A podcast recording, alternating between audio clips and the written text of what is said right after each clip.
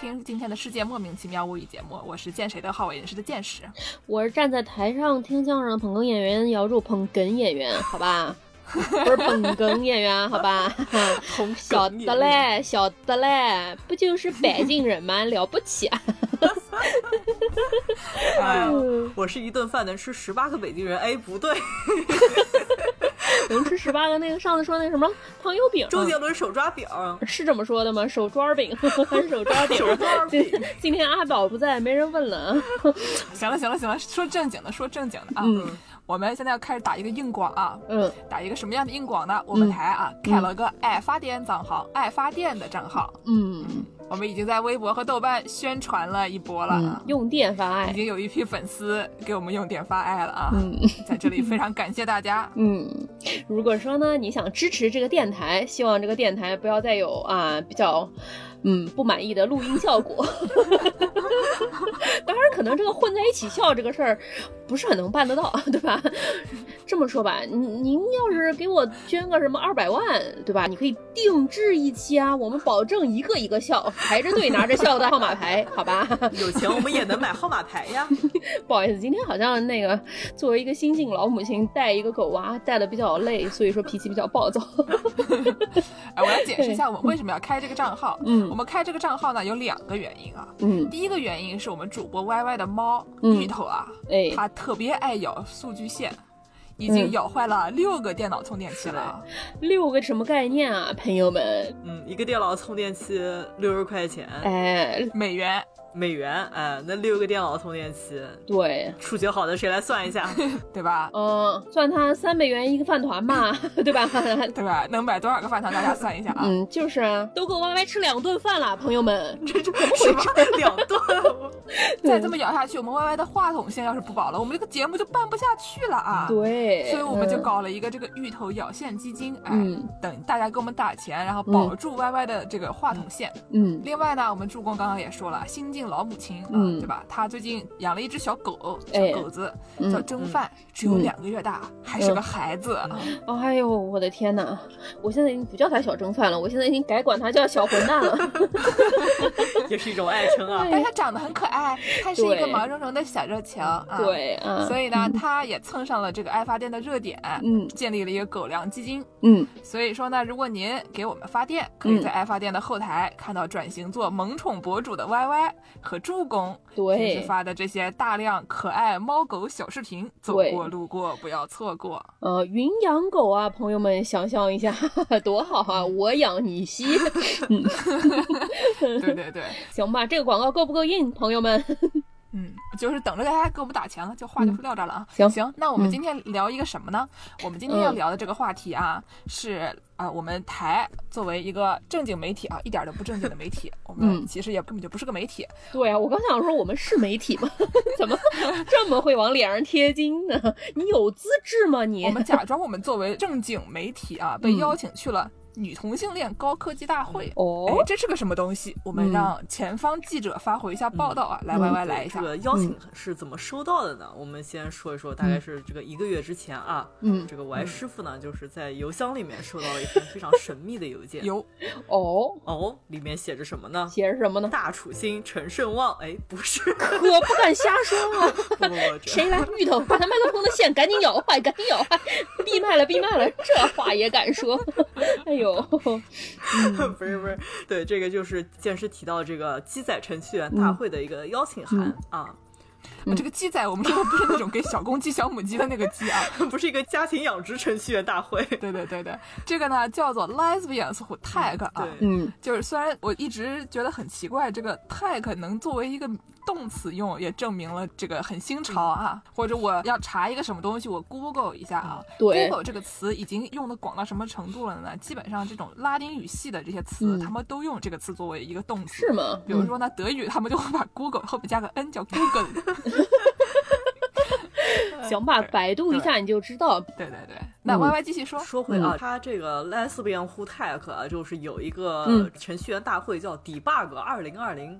就是是在上周吧才召开的，新鲜的、热乎的哈。对对对。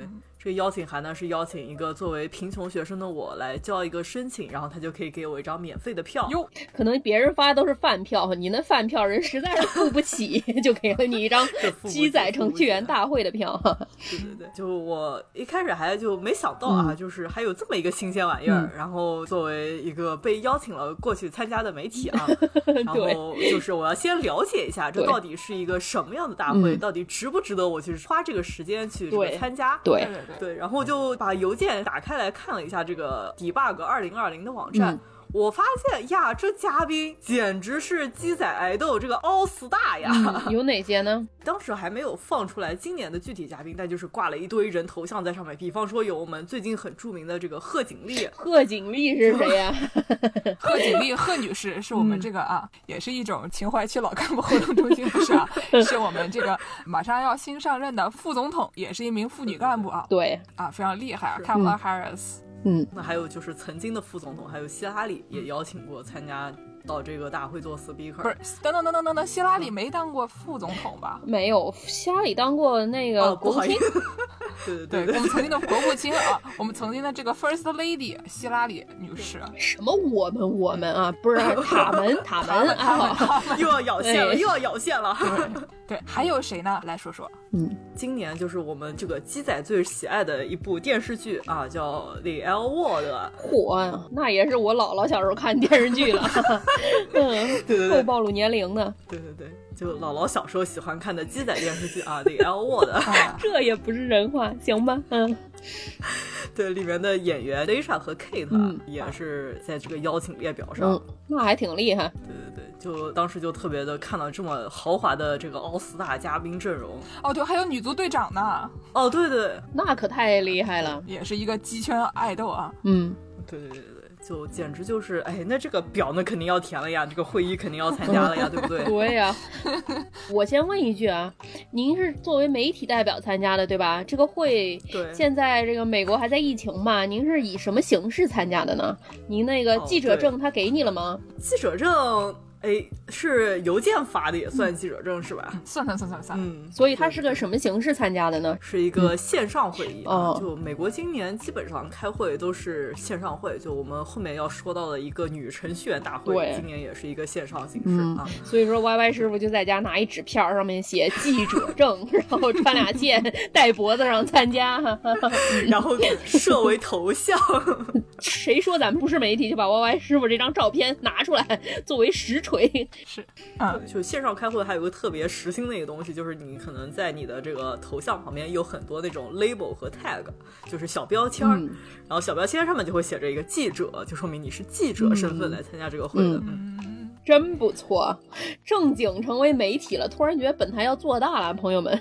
现在爱发电属于早期投资啊，这是什么原始股啊？没有，赶紧买，赶紧上市了就发了。嗯，说到原始股呢，就说到咱们今天的主题了，对吧？这个程序员大会，鸡仔程序员大会。嗯，那这是一个怎么样的一个家禽养殖大会呢？啊，在这个家禽养殖之前，我就想问一个最重要的问题啊。嗯，问，就是毕竟它名字里面带女同性恋的这个词吧。嗯。那不是女同性恋的人能参加吗？就是它其实这个是一个广义上的，就是 LGBTQ，然后再加上 allies。对，这个 allies 呢，就是说我们的亲朋好友，嗯，对吧？就是说你不管你是男是女是猫是狗，反正你只要支持我们这个包容性的活动，对吧？就是支持你周围的各个猫猫狗狗，只要你有能力都能变成程序员，嗯，你也可以参加。所以说你不管你的性别呀、性向呀，对，什么什么东西都可以参加。而且就其实就是这个 tech 行业，就是你可以不仅仅是程序员啊，虽然程序员还是主体，就比如说那些什么产品经理啊，就我们学习到那些什么内卷的概念，都是来自于这些产品经理啊，这种闭环啊什么的。哦，粉红色眼睛的那种是吧？对对对对 对。还有我们台的这个著名的薯条妹妹，经常以一个角色形象出现啊，她是一个 designer，用户体验设计师，对各种设计什么这种，你比如说点进去一个 app，看见各种小图标。呀，那些怎么流程啊什么的都是他们做的，但是他们也是这种美院出身，也不是正儿八经的写程序的。对，就科技行业从业者就比较广义的这么一个概念。那我们说回这个剑师之前问的这个，所以这个机载程序员大会到底都讲了些啥？嗯，就我师傅这个也是第一次参加这个会，十分紧张，十分激动。对对，十分紧张，十分激动。所以就是跟群里的主播师傅们进行了一次发短信直播，就是听到了什么特别激动啊，或者是特别有意思的事情，都直接在群里面先先跟主播们分享了一下。对，就像那个有人在现场看那个苹果产品发布会的时候啊，就一条一条的那个微博发。对对对对对，就是说呢，这个如果大家不深夜蹲点看这个苹果发布会啊，你们就想象一下，你们看春晚的时候，嗯，对吧？谁正儿八经看春晚？你们家除了爷爷奶奶看春晚，很多人都是在手机上看春晚。别人说一说这个小品怎么怎么怎么，然后你过去听，对，差不多的意思。嗯嗯。对，就是我们先说点跟程序员没什么关系的一些有意思的事儿啊，给我们来一个亮点回顾。啊，嗯，亮点回顾啊，这个什么进球集锦。老汉可说起来了，立刻就首先呢，就是大家都知道啊，这个开线上会议有一个小技巧，什么小技巧？就是你需要带动听众和观众的情绪，所以呢，你就需要你的猫猫狗狗出镜，这就和我们爱发电用了 蒸饭和芋头是一个道理。哎呦，嗯，邪恶邪恶的化身呀，我们觉得，所以哎，养猫和养狗还有这个好处啊。不是这个爱发电这个事儿，你说您给钱，我们买粮，然后为了它，然后产生内容，这个事儿是一个闭环，多么可持续发展，对吧？你不要再产品经理了，这位朋友。嗯，对，然后挺多，就演讲者基本上，首先呢，开始前的前三十秒都要把自己家的狗或者自家的猫拿出来出镜一下，举起来给大家看一看，然后再把它们放走。然后呢，还有一个就提到了我们鸡仔群体都比较喜爱的贺锦丽老干部。贺锦丽女士端个茶缸就出来了，你们竟然枸杞。对，贺锦丽女士，哎，年轻时候有一张照片特别出圈，对，就我们大概在公众号里面发给大家分享一下。嗯，所以呢，就是我们很多这个演讲者在使用贺锦丽女士的照片的时候呢，都会使用她年轻时候的照片，因为她现在长得呢，毕竟她现在是个干部了，所以呢，看起来就比较的 怎么说一下沉稳，对吧？就看起来像一个端着搪瓷茶缸的一位女士。嗯，她年轻的时候看起来更桀骜不驯一点，所以呢，就是基佬们都很喜欢。嗯。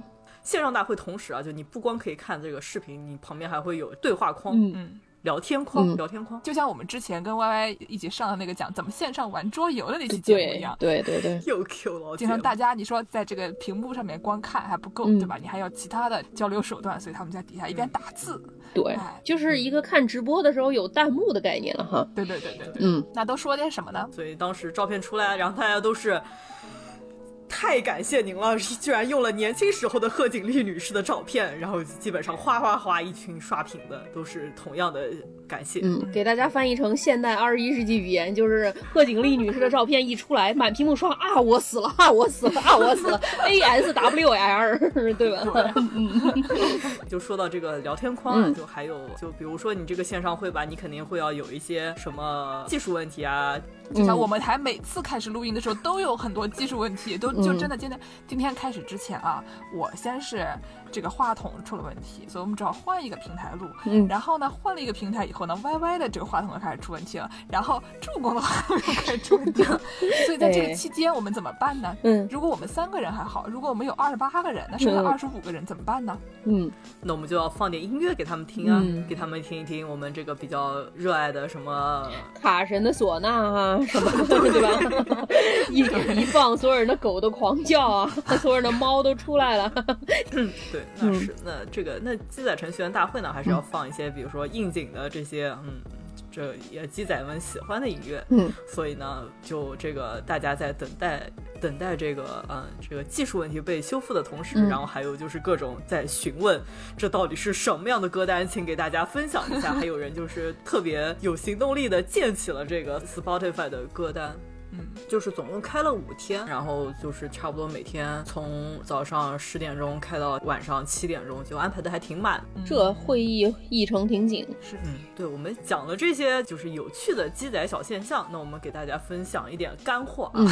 这个 小了，我们这种节目都能有干货，服了。朋友们，下面是付费内容了。收费收费，毕竟是鸡仔啊，是程序员大会，就是也是一嗯这个家禽养殖，所以你重点呢还是在家禽养殖上面，是吧？是是是。所以这个。LGBTQ 群体关心的家禽养殖这个问题到底是什么样子呢？什么样的？有很多 talk 都会注重于这些方面。就比方说，有一位我们之前也介绍过的跨性别者可能会遭遇的一些问题啊，就是我们之前节目也介绍过。对。然后就有一位大哥就在他的 talk 里面就专门讲了一些，就是在这个小黑车 Uber 啊内部 IT 部门是怎么样去修改他们的 IT 系统啊，能更好的帮助这些跨性别者使用和他们身份比较符合的一些嗯姓名啊和对指代指代对，毕竟他们可能最早一开始的法律上就最早这些出生姓名可能都不太符合他们现在的跨性别了以后的这种身份。对，就是他那个人称代词分男女嘛，对吧？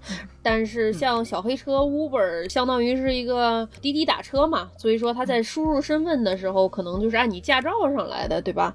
但是呢，有的人他自我的认同就像之前我们那期节目说过一样，有的人他自我认同不见得是跟他驾照上的生理性别是一样的，所以说 Uber 这个司机在展示他自己的资料的时候，他就可以让这个司机自己选择他使用什么样的人称代词。就像比如说呢，我们非常喜欢的雨洁这个台啊，他们有一个著名的这个角色叫张歆艺。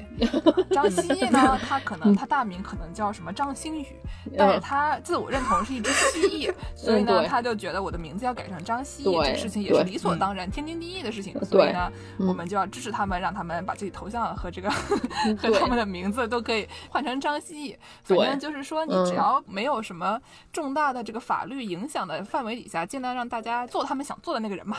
对，想做两栖动物有什么不行的？只要不把车开进水里都行。是，对，对，就是这就是其中一个 talk，大概就是分享了这么一个事情。虽然后来大哥说自己其实，在几个月之前就被 Uber 裁了啊，但是就是也是个比较悲惨的故事啊。但是我觉得大哥在这个 Uber 内部做的改变还是很好的。嗯。然后还有另外一个比较有意思的 talk，就是叫 Duolingo，就是这个学双语啊，多邻国。哦，对了，多邻国，对，就是沪江日语、沪江外语的概念。对对对，是一位也不是一个典型程序员，是一个做数据科学的一个大姐。嗯，分享了一下他们在做机器学习过程当中是怎么样的去帮助减小这个机器学习有可能造成的算法上的一个嗯偏见。就是说，你机器学习，对吧？机器你得给它一个东西，让它自主学习，像。相当于我们小时候就是上晚自习，你就让这个机器让它自己去上晚自习。但是他去上晚自习的时候，用什么教程，用什么教材，你做什么题，对吧？你这个五年高考三年模你得给对，你不能一天到晚让他做一个什么苏格兰的题，他最后在中国高考，这个事情是不行的。这个事情呢，就是在算法上具体会反映出什么样的错误呢？比如说你要做一个这个人声识别的一个软件，嗯，所以你要听得懂各个不同的人他们的说话方式，对吧？对，所以说你就假。假设你要做一个这个软件，它主要是服务你就湖南人，然后呢，他们就可能有湖南的口音。对，但是呢，你给他们就是学习这个教材，你全都是北京口音，这样你就没有意识到他们这些人说话的方式，他们用词可能是不一样的，这样就会出现一些错漏。对啊，同样的，在美国经常会说他们主要给这些人白人男性的口音，所以白人男性他们能听得很清楚。但如果来一个印度人，或者来一个黑人，或者来一个女的，稍微声音高一点的，然后他们就听不懂了，里面出了就有很多的错漏。对，这样的时候呢，就是有。超过可能百分之五十的人群，他其实都是听不懂的，或者是有误差的，这个就不好了。所以说，刚才这位大姐呢，她就是想要教导大家一下，怎么样才能改变这个现状？你怎么样给人家一本正确的教材？嗯，对，就是你可以在这个制定教材的过程中，怎么样去消除这些偏见，然后呢，让你的机器能掌握正确的一些信息和知识，这样子它这个就能做出一个正确的判断。错的不是孩子，是教材。对，应该是一个更包容的判断嘛。比如说，我说嘉宾，或者说嘉宾，不能搞清楚嘛，对吧？不能这个机器一听后鼻音不对，然后你就识别不了我说话，淘宝语音就买不上东西。嗯，对，就是我们大家都特别喜欢 diss 的一家公司。司啊，叫脸书，对，就就为什么喜欢 diss 呢？就是因为这个产品做的实在是太差了，别提了。如果咱们这个节目有这个脸书的朋友，你觉得你这个产品做特别特别好，对吧？我们说它做的太差，你说你这节目怎么这样说？我们这个产品做的这么差，我们明明做的是宇宙最好，那您别听了。那个著名的 相声演员 Larry David 有一句话。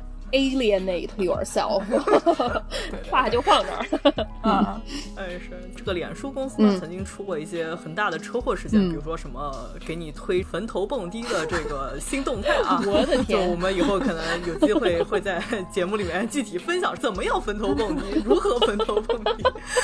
哎呦，太想听了这期节目。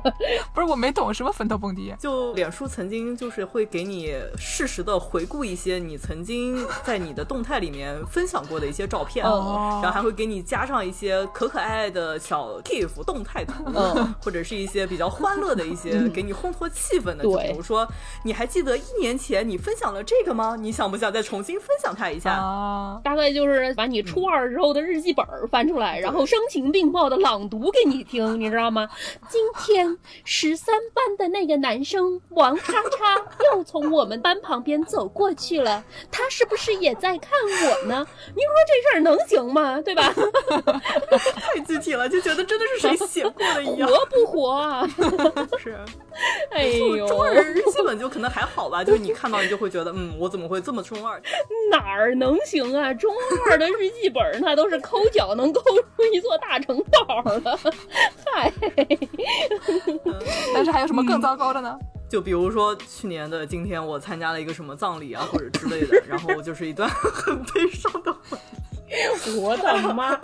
对，然后就是真的 little raw 的这个坟头蹦迪了。坟头给你再加一些很开心的一些小动图啊，这个放点什么小气球啊、小彩带啊，就是真的给你实现坟头蹦迪啊。嗯嗯嗯嗯嗯。那就说回脸书这个产品啊，就是它现在可能已经改了，就可能我们这个已经不能用这个当做事实来这个 diss 它了。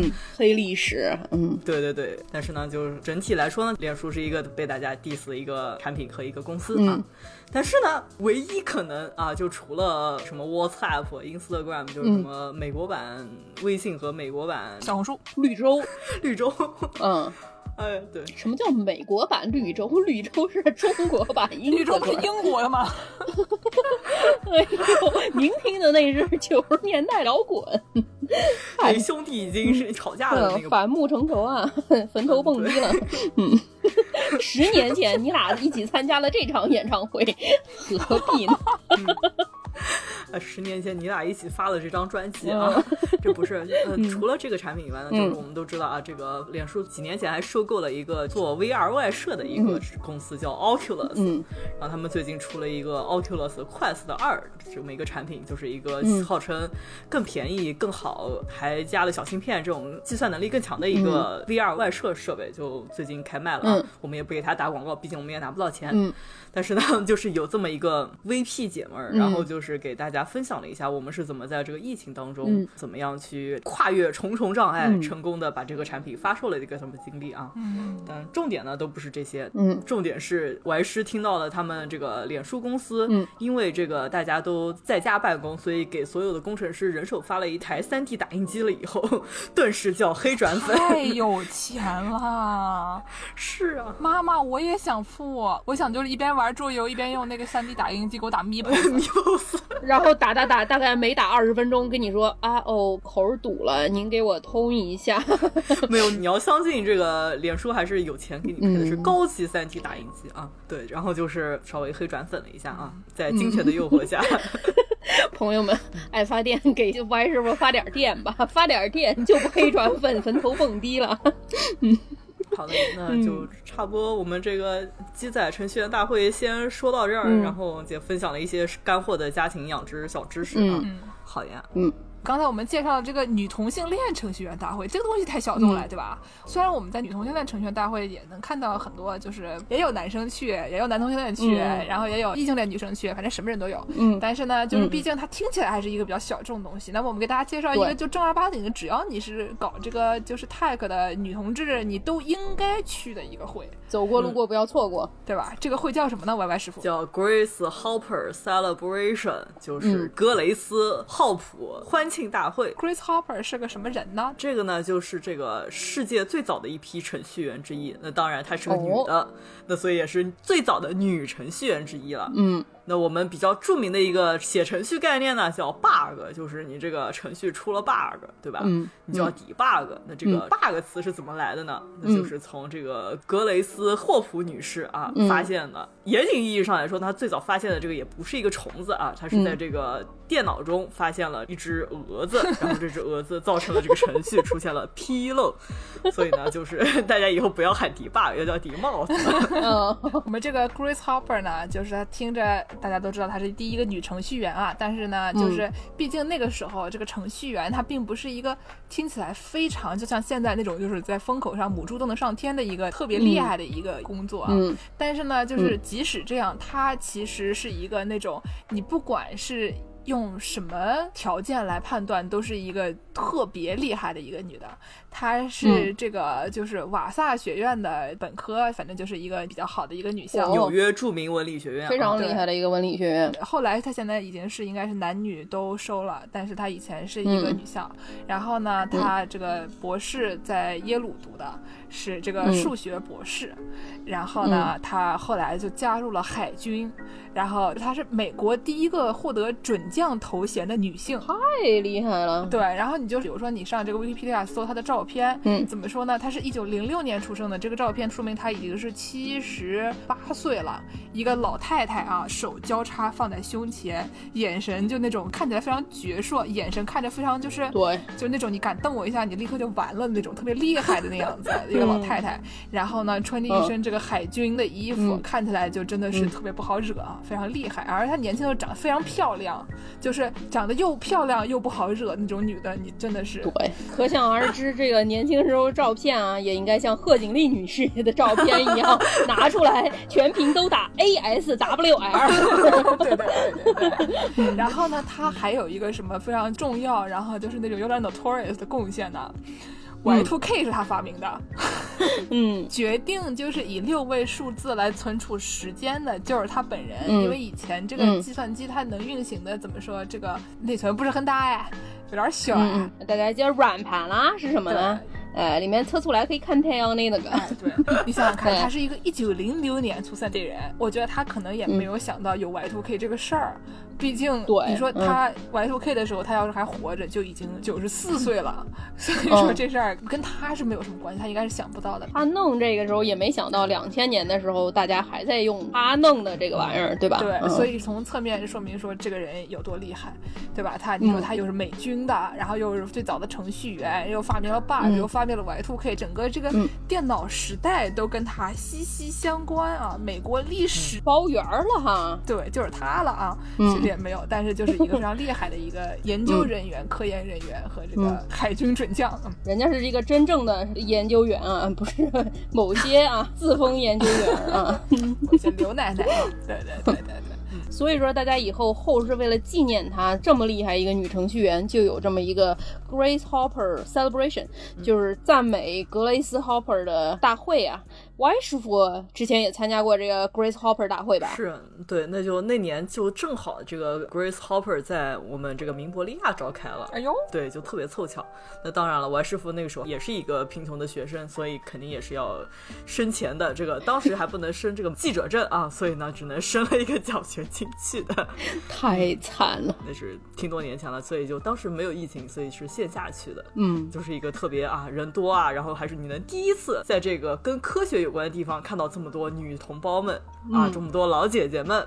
嗯，对，就是也是一件很峨眉子音的事情。对，嗯，对对，就不仅这个第一个发明 debug 的是我们一位女程序员啊，这个我们第一位写程序的也是一位女程序员。嗯，她叫 Ada Lovelace。这个 Ada Lovelace 呢，他姓拜伦，他出生的时候姓拜伦，听着有点耳熟啊。嗯，拜伦我们大家都知道啊，拜伦是一个著名的诗人啊，我们之前在吸血鬼那集也讲过。嗯，这个 Ada Lovelace 是拜伦的唯一婚生子女。唯一婚生子女啊，他还有很多私生子啊。毕竟这个人呢，他跟吸血鬼一样，这个非常的多情啊。嗯，来到妇女的卧室做一些不为人知的事情。是是是。所以呢，他是唯一的婚生子女。然后呢，因为他是拜伦的小孩，然后呢，也是这个比较上流家庭的，所以呢，他这个教育环境，他就认识很多科学家呀、数学家呀、文学家呀这种教育水平比较高的人，文化知识水平比较高，文化知识水平比较高。高，这个道德水平我们就不知道了啊。不重要，不重要，不要在意这些细节。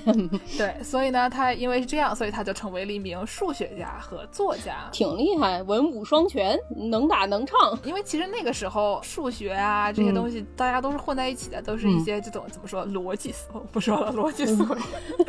又打上广告了，不讲了，不讲了。然后呢，反正就是因为他有这个数学功底嘛，他在这个文章里面也写了一些被人认为是史上最早的计算机程序的。东西是一段算法，嗯，然后呢，后来他同时代的学者呢，也利用了他的这些笔记，他的这些文献，用作他们将来发展电脑程序的这个内容。所以说，大家认为他是第一位发明了算法的人。但是那时候还是挺早的，毕竟一八几几年，那个时候还没有真正的我们现在意义上的计算机。但是呢，他是最早发明这个概念，以及后世利用他这个概念来做算法的人。对，这个时候我们要给大家说点数据啊。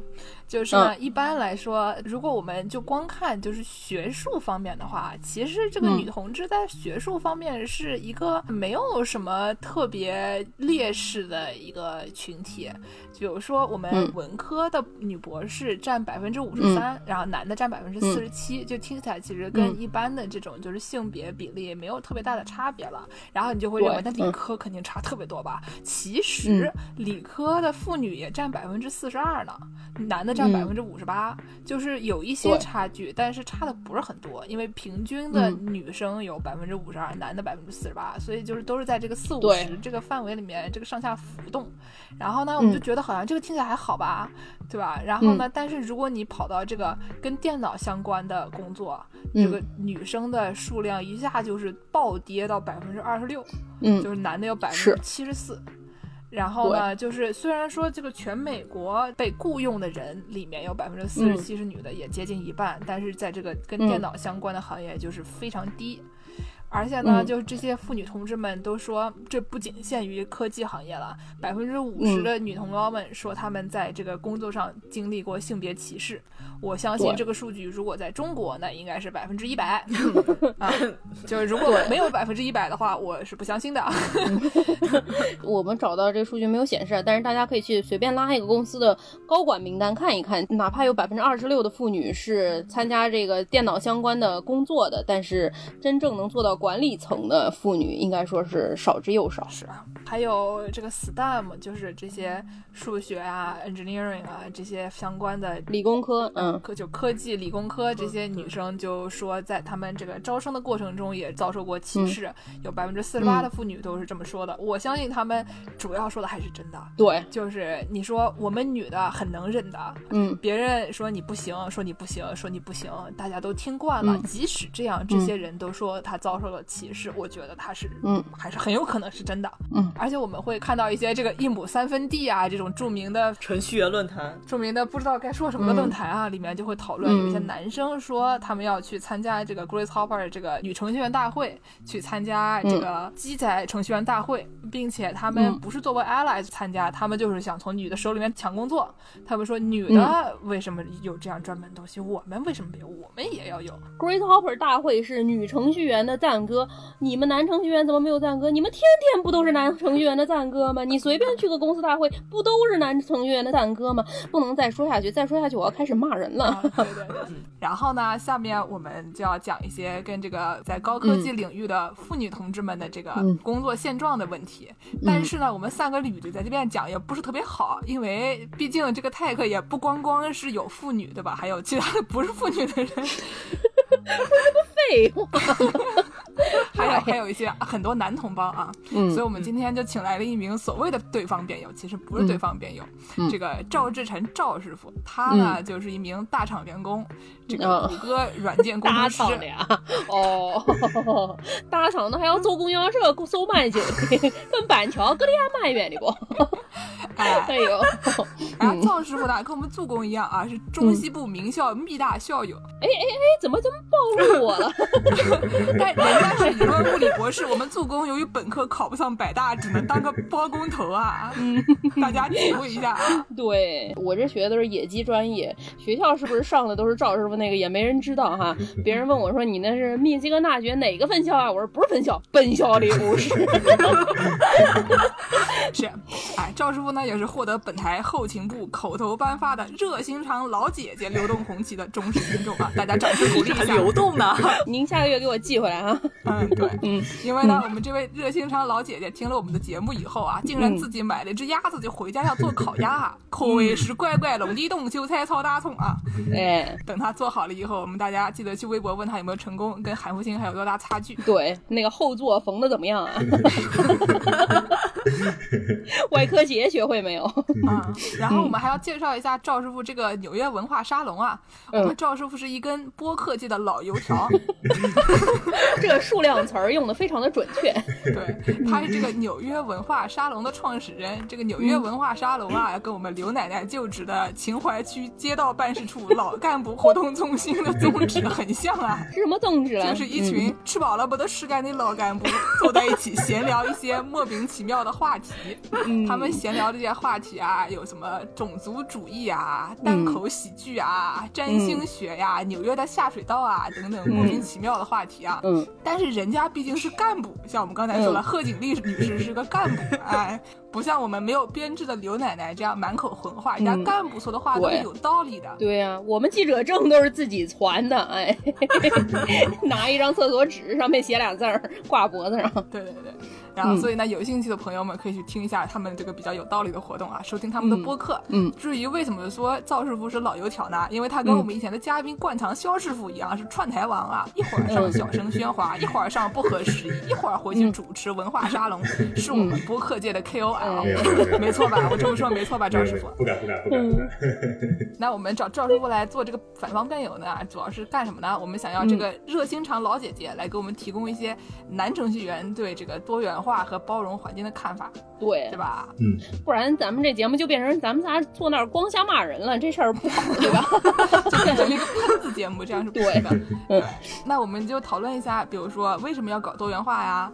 还有什么不足啊？我们搞多元化是为了什么结果啊？嗯，然后呢，还有就是如何对这个持反对意见的同事进行一些鼓吹、宣传、说服教育啊？持反对意见，戴一红领带，穿一蓝夹克，站起来，食指伸出去，说我有异议，一压力，对，一压力。嗯，好，那我们先问一个问题啊，您认为这个多元化是什么？为什么在这个贵科技界，高贵的科技？界要搞多元化呢？对，我觉得就现在大家一说科技界，感觉都是男性为主导；一说程序员，大家可能第一反应都是想的都是格子衫。对，然后头发也不是特别茂密，我还可以啊，我还可以。对，赵师傅真的还可以。对，然后女性就很少嘛，然后而且如果是有女性，他们会感觉和他们刻板印象中的女性形象就很不一样。但是如果大家了解一些历史的话，嗯，就知道其实程序员这个职位最早出来还是以女性为主的，是是是，就是那时候程序员他还不是一种特别像今天这种有主导生产力的一种行为嘛。当年他们跟这个打字员比较像的时候，对对对，跟打字员啊、输入文本啊，或者做一些基础的一些，嗯当程序还写在小卡片上的时候，对对对，而且操作起来又非常繁琐，不像今天这么智能，所以那时候这些工作感觉都是像秘书一样，所以都是女性在做。就像刚才聊过的这个 Grace Hopper 吧，他作为最初的一代程序员，好像是开发了美国第一代这个编译器，然后他也非常著名的。发明了 bug 和 debug 这两个词，是他发明的 bug，是他发现了，没有 Grace Hopper，大家写程序都没有错，都怪 Grace Hopper，从此就有了 bug。对，所以我们今天每天的工作就是写 bug。等等等等，您是在育碧工作吗？专门写 bug，买 bug 送游戏啊？专门写穿模。Grace Hopper 老姐姐也是一个产品经理啊，没有需求创造需求，本来两个小时就能写完的程序，现在都要。八十个小时，通通八十个小时啊！对对对，但是后来大家知道，这个电脑就突飞猛进的发展了嘛，出现了个人电脑啊、互联网啊，然后随着这个编程技术的发展，编程的生产力也开始爆发了。所以那个时候，男人发现，哎，我编程是那么厉害的一个技术，然后就开始出现了把这个工作从女性手里抢走了。抢完之后还舔着脸说，不行，女性天生不适合编程，还是让我们男生来吧。你现在这个逻辑是不是特别流氓？是吧？特别不要脸。主要就是仗着大家不读历史。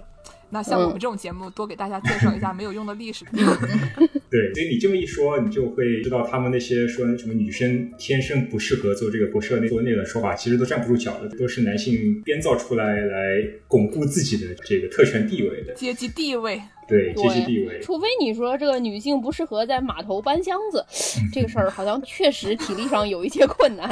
但是刘奶奶码头搬箱子，除了我之外，大家都要稍微尊重一下哈。但是如果你不是一个码头搬箱子的工作，就不要说女性不适合做，对吧？码头搬箱子我也能搬得动啊，怎么了？对啊，对啊，对吧？女性有很多优秀的体力劳动者，对，所以就是，而且你换一个角度，我觉得我每个人都应该去站在弱。势那一方去去思考，因为你每个人可能在某一个方面你是一个特权阶级，比如作为一个男性，但是你可能在另一方面你就是一个边缘群体，对吧？你像我在美国就是一个 minority 嘛，少数族裔嘛，所以说随着社会的流动，没有一个人他会总是占领一个。优势地位的，所以说你肯定是希望这个社会越来越像一个公平的方向发展的，这样到任何时候你在任何方面才可能去最大程度的实现自己的价值呢？这两年咱们知道这个程序员好像比较火啊，就觉得是一个金饭碗啊，在社会地位也相对来说还算比较高，对吧？但是大家如果说看什么八十年代、九十年代的那种流行文化，特别是西方流行文化，美国电影里对这种爱搞科技的这种极客都是。以一种嘲讽的态度来对待的，对吧？然后都觉得他们好像是不跟人交流啊，然后宅男啊，在家待着啊，社会上看不起的。但是风水轮流转，你猜怎么着？对，这就是像现在大家那种对跳宅舞的那种肥宅啊，都有一些不太正面的看法。但是 您不知道，风水轮流转，说不定再过一段时间，他们就变成了这个社会的主流，大家都学会跳宅舞了。欢迎收看二零三五年的中央电视台春节联欢晚会。什么？我们宇宙小天团在演唱会上都已经跳过宅舞了。嗯，那我们下面问第二个问题。嗯，来，嗯，好。那第二个问题呢，我们想问的就是，目前像这些比较大的公司啊，像这个赵师傅就职的这个谷歌啊，嗯，一个动词公司，一个对，一个自己的名字已经成为了动词的公司，对这个多元化的态度是什么样的？嗯，一方面是公司是什么样的态度，另外一方面是公司的职员对多元化有什么样的态度？嗯，我经常被别人说成是一个谷歌吹，就是我经常 吹捧我们的公司，对，但是我觉得我确实。其实非常欣赏谷歌的这个文化嘛，谷歌公司文化有一点非常强调 diversity，就多样性，还有 inclusiveness，不知道怎么翻译，叫包容性吧。对，就让每一个人觉得自己是一部分，他不是一个外人。对，特别是针对像少数族裔啊，因为谷歌其实它在美国其实是可以说非常依赖于少数族裔的，印度人啊，那华人啊，其实占了很大很大的比例。对，然后女性，包括 LGBTQ 呃性少数群体。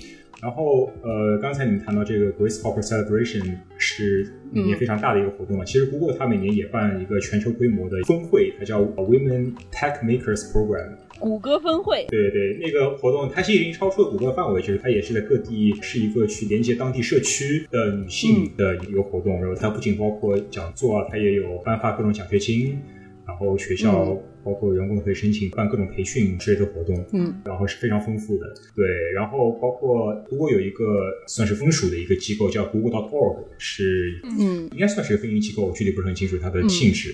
然后它每年会给很多平权的非营利机构捐款，然后它还会提供 Pro Bono 服务。所以 Pro Bono 服务就是说，它会在公司内招募员工，然后会形成一个 team，然后他们会。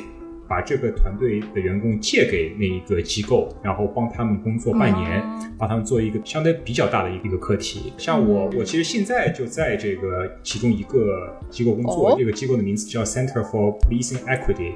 翻译中文可以叫警务平等中心，对。然后他们所做的工作就是去收集全美很多大城市的警察局执勤的数据。因为你知道美国是有一个 stopping policy，就是警察在街上看到任何一个可疑的人，对对对，无论是行人还是汽车，他是可以无理由去停下来的。然后这个过程中就有大量的对族裔的不平等。你可以想象，他肯定对黑人或者说对某些特定的社区，他会更加有 bias 去执行这种权利。我们主要就是给他们做一个互联网产品，因为他们原来的。工作都是去手动收集信息，就是他们去问机构去传各种 Excel 表格啊，然后手动的去做各种处理啊，然后最后再以 PDF 的格式发给他们。那工作量也太大了。对对，工作量很大，而且互联网叫不够 scalable，就是无法扩展嘛。嗯，对对对。他们可能一个全职员工一年只能生成个位数的报告，那他们以后如果想去拓展到全美的范围，这是不可能的。这个员工的规模是不可想象的。搞一个足球场的老姐姐们坐那儿，拿打字机坐那儿打。对对，而且他们很多工作都是重复的嘛，所以我们给他们做一个网站，这个网站警察局可以登录，登录之后上传数据，然后会有一系列自动化的。流程把那个数据给处理，然后最后做成一个报告。当然中间还需要他们的科学家去做一些分析，但是他们可以专注于自己的特长，就不用做一些很琐碎的一些重复性的工作。也算是 Google 的一个特长吧，就是做一个互联网产品。赵师傅这个服务呢，就是在这个 NGO 的朋友非常苦恼啊，然后打开这个微信，刷到一个广告说，新进来的员工学会了 Python，居然可以比我升得快，学会 Python 少奋斗十年，大概就是这样一个工作。您要是实在学不会，你就问问看有没有 Pro Bono 的人给您做这个工作，教您做这个工作。我们还真是主要用 Python，别花钱给微信交广告了啊。对 对。对，然后因为互联网世界其实是充满偏见的。那是。如果 Google 作为一个搜索系统，如果它只是去忠诚的呈现互联网世界的信息的话，这个产品是非常非常糟糕的。嗯。你像如果你去搜科学家，你去搜 chef 厨师这种图片，你可以想象网上大部分图片都是男的，对吧？但是如果你这么做的话，它相当于在巩固人们的刻板印象。嗯。然后现在，那 Google 它其实是人为引入了一些 bias，就是人为的在算法中引入的一些偏向，让结果更加的平等。所以，如果你现在去搜这些图片，你会看到，首先男女是比较平等的，甚至各个族裔的。Representation 也是比较均衡的，就像剑士刚才说的那样，给算法发了正确的教材，正确的 hornbook，对，hornbook，对对对对对，嗯，然后再比如说，Google 很有名的一个功能吧，就是你 Google 的 auto complete，就是你在 Google 的那个 search bar 以后会给你自动填上比较常见的问题。你可以想象，如果这个时候你去搜 Why are women？如果你是一个忠诚呈现互联网世界信息的话，大概率出现是负面的消息。如果你作为女性，你去搜这个 Why are women？后来出现这些词，你你会什么感觉？肯定是肯定是想骂娘了。对。马爹，谁骂爹？马爹，马爹，对对 对，不好意思，好把那句把骂娘给删掉。这个事儿让我想到那个豆瓣儿有一个爱写段子的一个老哥哥，家庭腿部保健啊，廖劲忠师傅写过一篇啊，说他去百度上百度一下全国各个地方的男性，然后上面就百度说上海男人出来就是怕老婆吗？上海男人小气吗？然后去搜索什么广西男人就是说个子矮吗？这大概就是这么一个概念，就是百度。会给你自动完成你这个地域歧视、地图炮，对，非常严重的刻板印象啊。对对对，所以就尽量让广西人在搜索广西男人的时候不会伤到自己的自尊，也是同样的道理。我们大家都希望大家过得开心一点。就是对，嗯，对，包括我们内部在面试的时候，我们填面试反馈的时候，我们也是要去隐藏这个被试人的性别的，我们都是用中性的词，我们不会用 he or she，我们都用 they。然后尽量让这个面试审核小组不知道这个被试人的性别，这样会做出更加公平的判断。嗯，所以你们 Google 面试的时候上来不问女员工你多大年龄了，谈恋爱了没有啊？什么时候要生孩子啊？怀孕了吗？老公准备要几个呀？婆婆什么态度呀？对，那是那绝对不能问的，那绝对不能问。对对对。嗯，对，这个中国的这个找工作啊，他们都要求在你的简历上写上什么性别、年龄、籍贯、身高，有的地方要照片儿，然后肯定女性这个婚育状况一定是那个什么，有没有生孩子的计划，肯定是最常问的。对对对，有的人还签合同，说什么进公司要干几年之内不能生孩子，对，太可怕。了。嗯，我今天还看到有一条写的那个要求，还有一条外貌优秀。见报端，Google 不太能这么要求，因为 Google 的伙食实在是太好了，外貌再优秀，定制如果不自己控制一下的话，对吧？对对对对对。对，然后在语言中，除了他们都尽量用一些中性的词以外，还有一些这种歧视用语。然后我之前在网上看到别人讨论说，现在有这种要求，比如说不用这种什么 master slave，就是这个主人和奴隶这样的词。这种是用在什么样的情况底下？什么时候会用到这种 master slave？哦，对，master slave 它是一个云计算的一个概念。呃，当这个计算量很大的话，你肯定是不会在一台计算机上工作嘛，你肯定是在很多计算机过程的集群上工作。这个时候你需要一个。相当于一个中枢来分配工作，那么这个中枢以前是叫 master，然然后工真正是做工作的那些机器叫 slave。那显然这个是极有歧视性的嘛？天哪！我看到这个词，我以为是出来了一个什么那种黑格尔辩证法，我想这是挺古早啊。啊，对对，它是一个计算机的概念，现在都叫 manager worker，对。能好多少？Manager worker worker 上厕所那个厕所隔间是上面放毒苗吗？对，然后然后还有像现在还在用的，我们最近在改的叫 blacklist white list 黑名单白名单，这个我们现在要改成叫 allow list 和 deny list，就是允许的名单和拒绝的名单等等等等，也非常清楚。对对对，非常清楚。然后甚至有一些隐形的一些英语中，我们可能玩的不太敏感，像 black magic 黑魔法。像 white lie 就是善意的谎言，我们叫 white lie，这些都是有点美化某一种颜色，少化另外一种颜色的这个特征的。但是喜欢听我们台节目的朋友们呢，听到 Black Magic 立刻就觉得特别好，一听就是那种能用来赶川普下台的一些就是高级技巧啊，普通人用不上啊。骑上扫帚就上天，抹了西红柿就能飞啊。对对。那我有一个问题啊，就是这些东西，我们文科生，因为我们的主要的工作是写字儿，然后所以说我们会有很多这种，比如说查一个词的词源，然后确保我们说的话都是一些经过考证的，嗯，有很多这方面的。要求对，但是呢，就是对理科生来说，我在网上看到的就是他们认为弃用这些东西有点矫枉过正，他们认为不把时间花在正儿八经的事情上，整天就搞一些这种表面工程。这个赵师傅是怎么考虑的？就是从业人员是怎么看这个事儿呢？嗯，我觉得肯定会有人觉得这个工作是政治正确啊，浪费时间啊。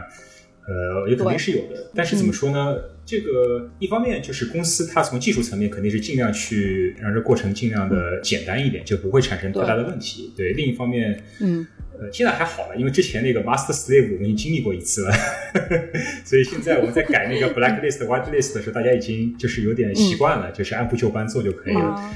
对对对，但是这个是会慢慢变成一个常态，我觉得大家是接受这一点。就从今天看来，但是上一波有没有过特别大的这个反对，我是不太了解，那时候可能还比较早的。嗯，那除了对消除歧视的这些技术的态度之外，跟咱们这期节目主题相关啊，你们这个行业里面这些机载程序员啊，女性程序员的处境是什么样的？就是。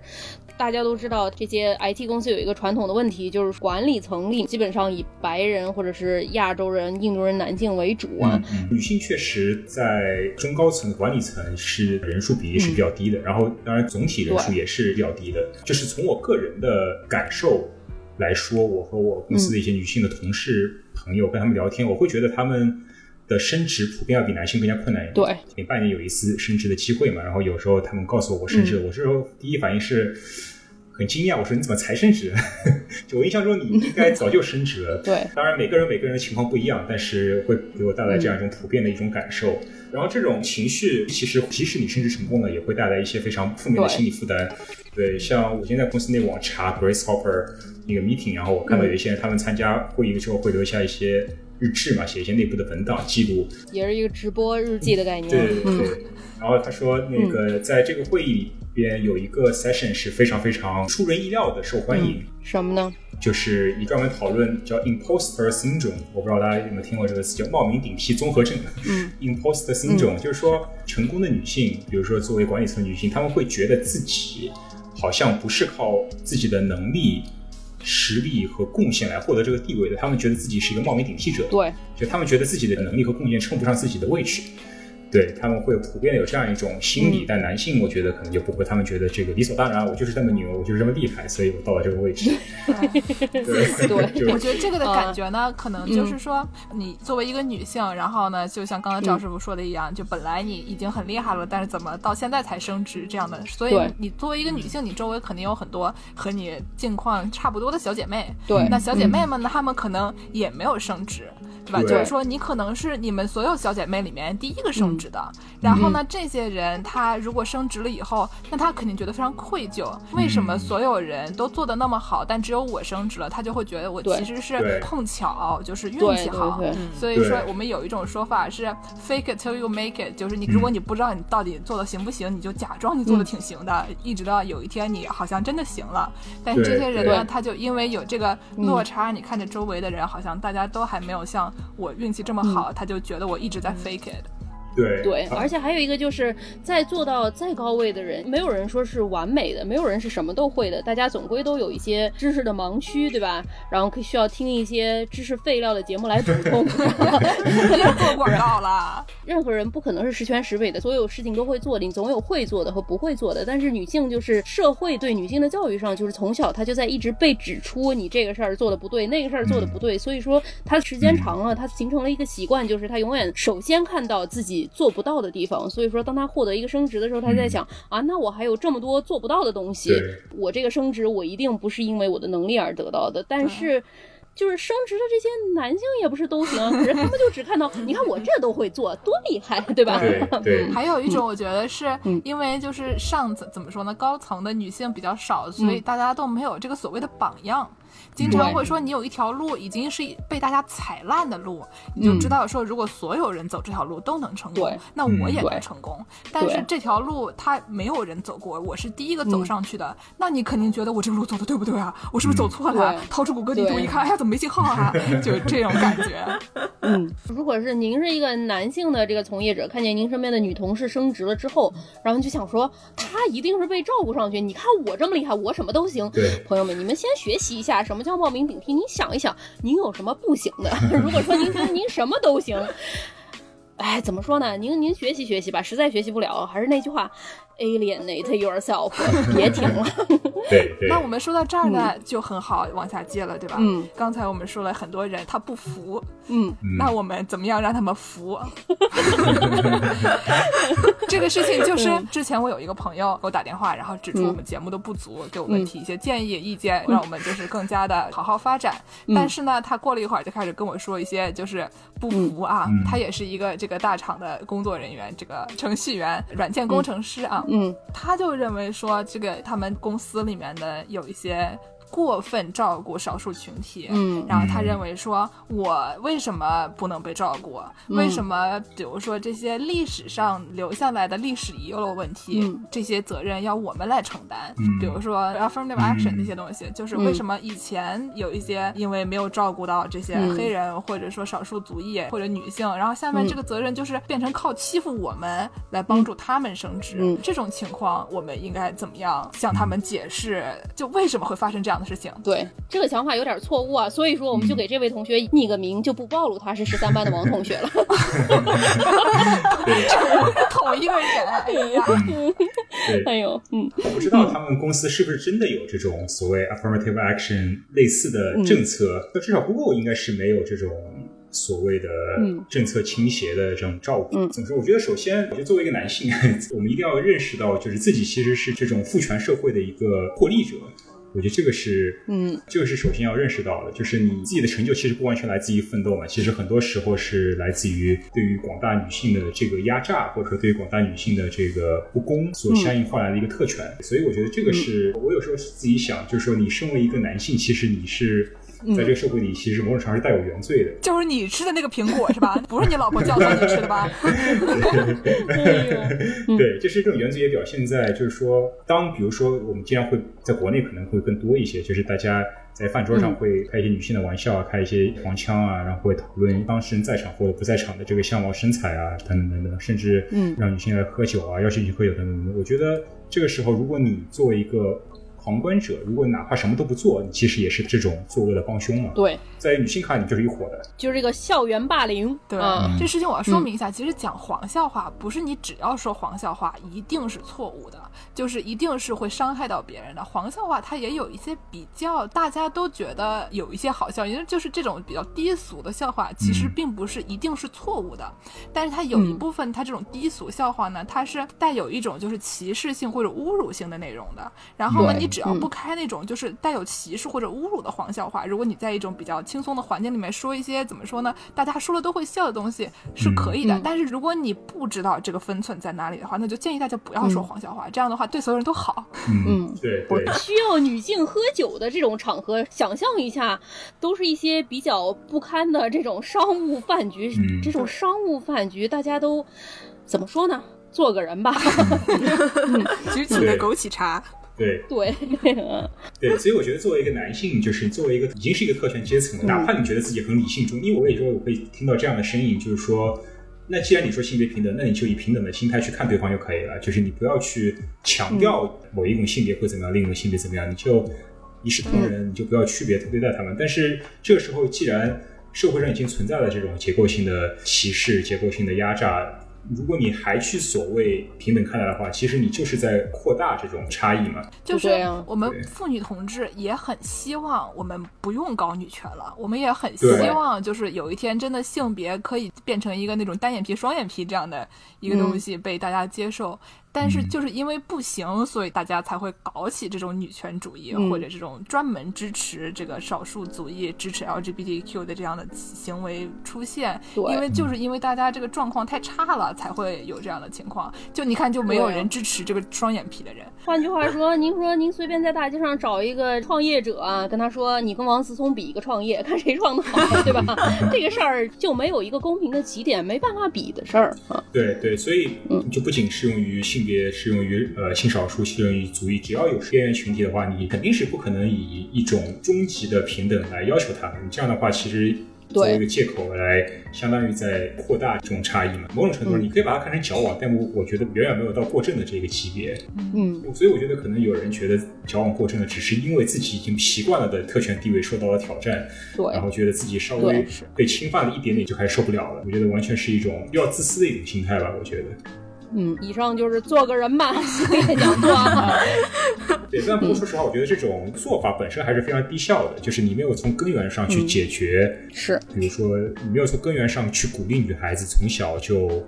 觉得学习科学和技术不是一个女孩应该做的事情。对，呃，我觉得只有从教育层面上去做到的话，才有我们才不需要这种后期的一种修正。是，对，所以说我觉得这也是一种没有办法的办法。但是我觉得从长远上来看，还是要从一个结构性的差异吧。然后教育还是很重要的。所以说我我自己没有孩子，但是如果我有孩子的话，我会去注意去避免一些社会习俗给孩子带来的一些性别的指向，然后。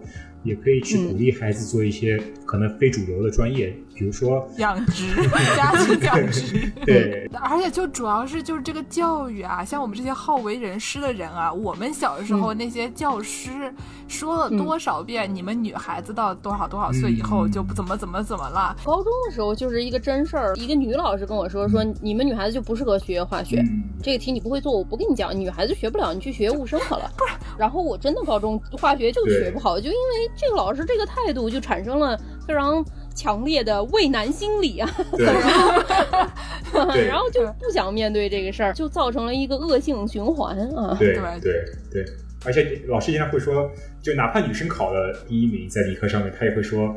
就是现在厉害，过两年男生就会追上。就女生就是一开始比较厉害，后劲肯定是不足的之类。我这种话也听了很多。这种东西啊，我就觉得就是那种大年老师说的，这个相当于歇后语一样的这种，对，就古话说得好，这种东西。你们天秤座不要看外表非常的活泼，其实内心是非常敏感的，对对对。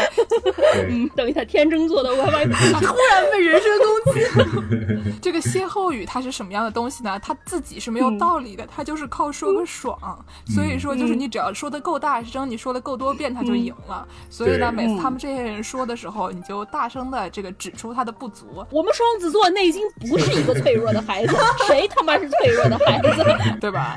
对，嗯。如果我们听众里面有很多像我这样好为人师的人啊，大家就多去鼓吹一下，多去把你们周围的这个同事感化一下，让他们不要说出这样的话来，千万不能说出这样的话来。毕竟家长你只能。对付一个孩子，一个教师他对付好多孩子，他们这些人影响力是很大的。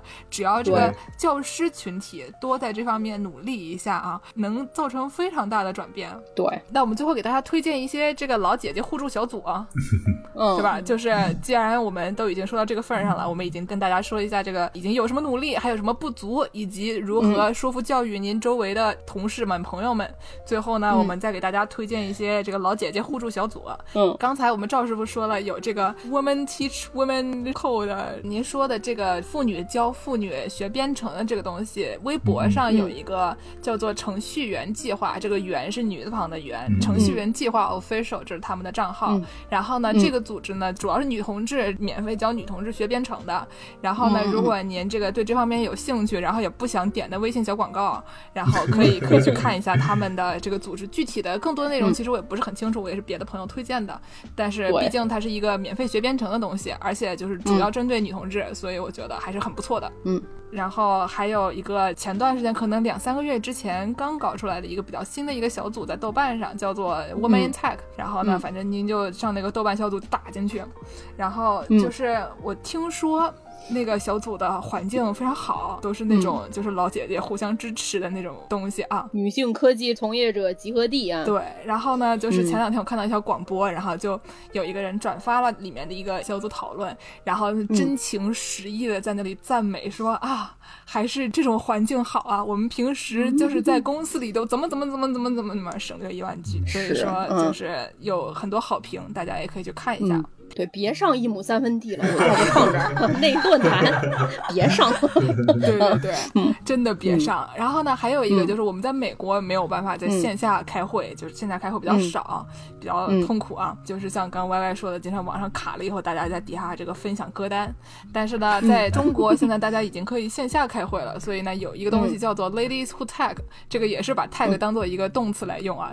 然后呢，它这个 tag 呢，就是不光是高科技从业者。他广义上就是所有的这个 STEM，就是说啊，科学的、科技的，然后工程的、数学的等等这些方面的，他们都有，理科、工科基本都可以。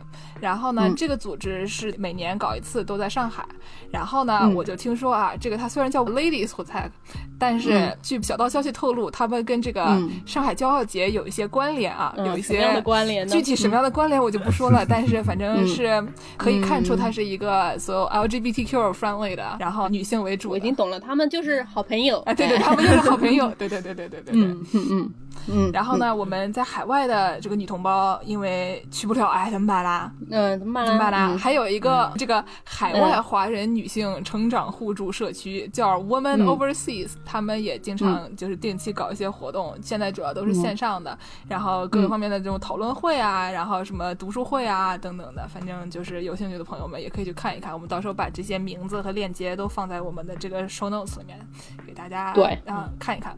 然后呢，这个赵师傅作为我们的 ally，对吧？然后他还有自带了一些其他的资源，也让他给我们介绍一下。给钱吗？啊，这以下的这些推荐都收什么推广费吗？嗯，没有开玩笑，没有没有。对对对，我也今天也是在网上搜一些信息嘛，然后包括公司内部有一些推荐，然后我看到一个播客还蛮好的，叫 The Women in Tech Show，它这个名字就叫这个。嗯。然后可以在那个 show notes 里看那个网站，然后我看到他也是每次找一个女性在 STEM。领域做比较好的一个人，然后我看到其中最近一期就是我的上司店中的某一位女性，对，就是我的顶头上司的上司的上司的某一个，对，所以应该还蛮不错的，对。然后，嗯，还有一个就是刚才你们提到这个 Ada Lovelace，我就想到我有个朋友他在西雅图，然后他有一个叫 Ada Developers Academy，我这个朋友他是本来是个律师，对，也是中国人，然后他。就三号就想立志要转行做程序员，然后他就参加了这个一个培训，对对，然后参加这个培训，然后蛮好，这个培训是免学费的，然后他是一个非营利机构，然后做了半年的培训，然后后来成功转行变成一个 Amazon 的一个一个软件工程师，我觉得还是非常非常励志的。我的天呐，吃上了 Amazon 的香蕉啊！对，从一开始自学还是蛮厉害的，对对，然后嗯，我我今天还看到了一个。蛮有意思的就是测试你自己的这个隐性的歧视的一个测试，它有一个系列叫哈佛的隐性偏见测试，然后它有很多很多测试，其中有包括关于族裔啊，包括这个 LGBTQ 啊，包括性别啊，呃，甚至有包括身材等等，它有很多，就是说你觉得你对那些特征有没有什么一些隐性的联系？对，然后它因为它这个测试是你要在最短的时间里去做出反应嘛，所以它可以测试出你一些非常下意识的一些一些反应。对，然后大家有兴趣可以测一下，其中有一个就是关于 gender 和 career，就是大部分人会做出来结果就是觉得男性更和事业有关联，然后女性更和家庭有关联。然后我我做出来也是这样，非常惭愧，就是有轻微的这种倾向，对，不是特别严重，有轻微的倾向。我觉得我们几个去做都不一定能做出特别令人满意的这个答案，因为这种就是隐性歧视，其实不是你故意的，是一种社会对你加上就这种潜移默化的影响，所以大家都去做一下，可以体会一下自己到底被社会影响到了什么程度，就不是你的错，错的都是世界。对。嗯嗯，所以说我们这期节目呢，一方面也是给大家推广一下这个科技行业的多元化和平权的努力，另外一方面变成了一个谷歌的大型广告是怎么回事？谷歌公司作为一个广告公司，难道叫阴沟翻船给别的节目发广告费了吗？怎么回事？哎呀，想得美 嗯！也给大家一些希望啊，这个身边还是有赵师傅这样的人呐，对吧？不是所有的男性都是你的敌人，也有跟你是这个 allies 盟友的这些朋友们呢，多交一些好的朋友。那些那种什么上饭局叫你喝酒的，那都是愤海狂蛆。勇敢的 alienate yourself。是是是，嗯。听了这期节目，您要是一个在您的行业里属于少数族裔，时常感觉到自己在事业上得到的支持不够的话，实际上线上有非常多的这种支持小组啊、资源啊什么，所以说不要害怕，伸出你的小手，谷歌一下。嗯，哎，行了，今天的广告就做到这里，感谢大家的收听，我们下期节目再见。嗯，好，嗯，那感谢赵师傅来参加，没有，谢谢谢谢邀请，非常荣幸，非常荣幸。行，咱们今天这期节目就到这里，大家下期再见，再见，再见，拜拜拜拜。本期的片尾曲是来自国产电子乐队 Nocturnes 夜曲的新歌《登对》。我们的小伙伴摄影师张新竹张师傅最近作为特邀艺术家参加了阿那亚车库音乐生活节。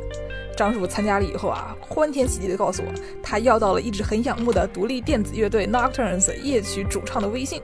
于是呢，我们就通过他要来了一首歌作为我们的片尾曲。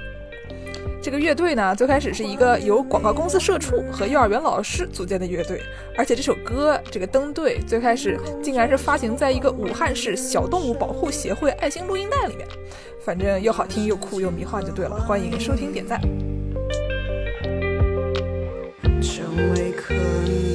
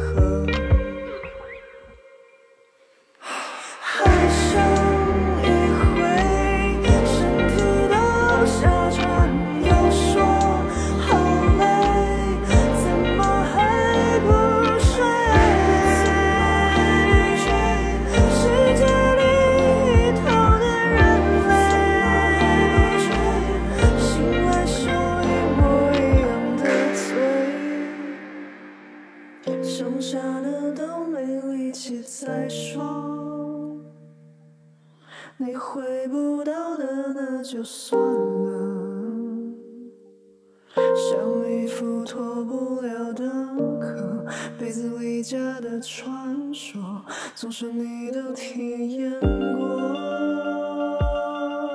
还不挖空心思想我。